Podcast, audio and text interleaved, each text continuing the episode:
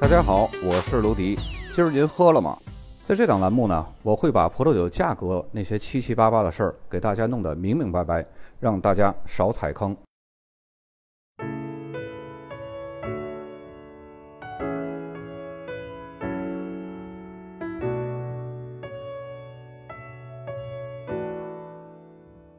本期节目，咱们继续来介绍意大利另外一个比较质优价廉的一个产区，是阿布鲁佐。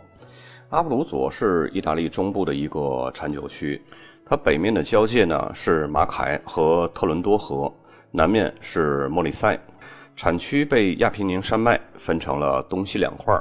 拉齐奥和翁布里亚是产区的西边的边界，亚德里亚海则是东部的边界。高大的亚平宁山脉阻碍了当地和外界的交流，使得当地的传统酿酒方法在古时候就没有受到古罗马人以及伊特鲁里亚人的影响。所以呢，阿布鲁佐大区依然保留着一些当地独有的传统酿酒工艺和方法。产区在一九六三年从原来的阿布鲁奇莫里塞这个大区里边划分出来了。阿布鲁奇的意思呢，就是指波旁王朝统治时期对近阿布鲁佐和远阿布鲁佐两个地方的合称。这个产区的葡萄酒产量呢，是位于整个意大利的第五位。该产区素来享有“欧洲绿化带”的美誉，这里拥有着葡萄生长的绝佳风土条件，临山僻海，阳光充裕，雨量充沛，气候多变，而且昼夜温差比较大，并且呢，通风良好。此外呢，这里的土壤。也像是特意为这里的葡萄而存在的。总之呢，阿布鲁佐天生就是一个完美的葡萄园当地百分之九十的葡萄园呢都是种植在丘陵地区，其中呢还有百分之十是典型的山地葡萄园不过和其他产区不同啊，这里主要种植的是当地特有的葡萄品种。不过这个产区的葡萄品种呢非常好记，只需要记住两种就可以了。因为绝大部分的葡萄酒呢都是由这两个品种来酿造。的一个是特雷比奥罗，这是当地种植最广泛的一个白葡萄品种。不过，我国的消费者对这个品种知之甚少，而在法国，它更为人熟知的名字叫白玉泥。另一个品种呢，就是蒙特布查诺，这是当地最著名的红葡萄品种。不过，这个品种的名称呢，和我们曾经讲过的高贵蒙特布查诺 （DOCG） 保证法定产区这两个名称是非常容易混淆的。高贵蒙特布查诺这是个地名，它用的是桑娇维塞酿造的红葡萄酒，而这里的阿布鲁佐产区的蒙特布查诺呢，却是葡萄品种的名称。在当地葡萄酒产业发展的初期，阿布鲁佐大区超过三分之二的葡萄酒都是通过农业合作社这种组织酿造的。这些酒呢，大多都是以散装酒的形式销往托斯卡纳、皮埃蒙特、维尼托这些个地区，然后在那边呢再进行混酿装瓶。所以呢，阿布鲁佐这个地方的葡萄酒呢，在人们的印象中是一个生产廉价酒的一个地区。然后，直到了二十世纪末期，出现了一股潮流，阿布鲁佐大区的酿酒人呢，开始跳出合作社，创造自己的酒庄和品牌。其中有两位杰出代表，一个是艾米多佩普酒庄，还有一个呢，就是爱德华多瓦兰迪酒庄。他们凭借着对葡萄酒事业的热爱。用智慧和勇于创新的精神，让传统和现代在阿布鲁佐的酿酒史上相遇，并且完美的融合，酿造出让世人惊叹的高品质的阿布鲁佐葡萄酒，一举颠覆世人对阿布鲁佐这个地区只生产廉价酒的这么一个刻板印象。他们两家的酒标呢，我们一会儿也会在展示酒标的时候讲到。这里种植的蒙特布查诺表现的是十分出色，种植面积而且是十分广泛的，而且是这个产区最具有代表性的葡萄品种。产区酿造的阿布鲁佐蒙特布查诺当属这里的 DOC 级别最重要的红葡萄酒。产区的法律法规规定，这里的阿布鲁佐蒙特布查诺 DOC 级别的红葡萄酒呢，至少要含有百分之八十五的蒙特布查诺葡萄。用这种葡萄品种酿出的酒呢，会呈现出明亮的宝石红色，单宁柔和，特有的桑葚儿还有李子果香以及饱满的花香，非常适合搭配各款意大利美食，也是深受年轻消费者的喜爱的。其实阿布鲁佐蒙特布查诺的产区法律规定呢，并不是十分的严格，只要是符合 DOC 法规规定，几乎整个的阿布鲁佐大区都可以标识阿布鲁佐蒙特布查诺 DOC。另外还有一个是泰拉莫丘那里所产的阿布鲁佐蒙特布查诺，是在阿布鲁佐蒙特布查诺之上享有更高的 DOCG 级别的一种葡萄酒，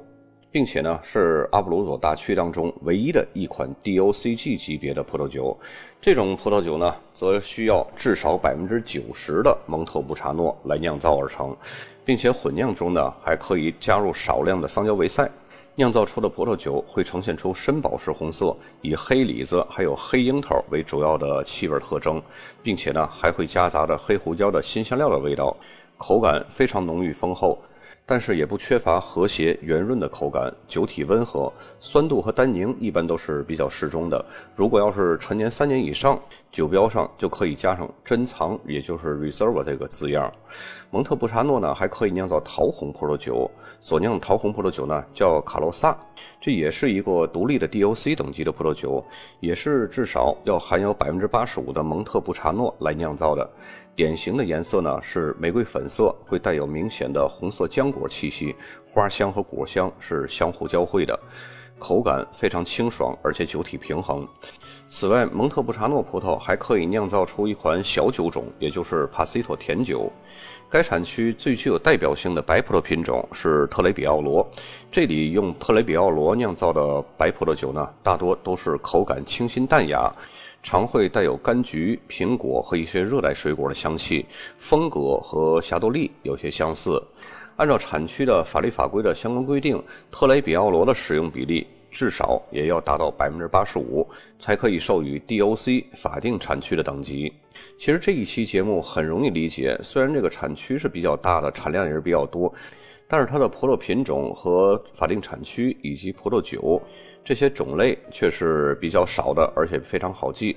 总结下来呢，就是一二三，一是一个 DOCG 等级的保证法定产区，就是阿布鲁佐、蒙特布查诺、泰拉莫丘 DOCG 保证法定产区。二呢，就是两个主要的葡萄品种，一红一白，红的是蒙特布查诺，白的呢是特雷比奥罗。三呢是三个 DOC 等级的法定产区，分别是阿布鲁佐蒙特布查诺 DOC、阿布鲁佐卡洛萨桃红 DOC 以及阿布鲁佐特雷比奥罗 DOC。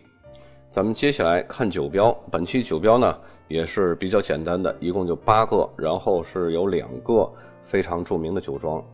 首先第一个酒庄左边中间的箭头呢指向的就是阿布鲁佐特雷比奥罗。这张酒标呢稍微有点模糊，但是呢还可以看得清楚。阿布鲁佐特雷比奥罗下面那一行小字呢，就是 DOC 的全拼。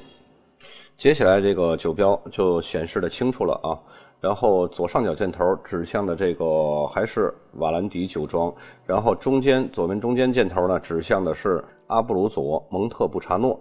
咱们在以前的意大利的产区的酒标上，咱们也讲过，意大利的酒标一般都是把葡萄品种写在前面，然后把地名写在后面。其实这种习惯呢，欧洲人都会有。就像这个酒标展示的是蒙特布查诺，这个地撇儿是什么意思呢？就相当于英语的 off 然后下面的阿布鲁佐是它的地名，合起来的意思呢就是蒙特布查诺 of 阿布鲁佐，也就是阿布鲁佐的蒙特布查诺。然后在它的下面是 DOC 的全拼，右上角有一个箭头指向的那是什么意思呢？那是一个意大利的葡萄酒术语，那个是采收的年份。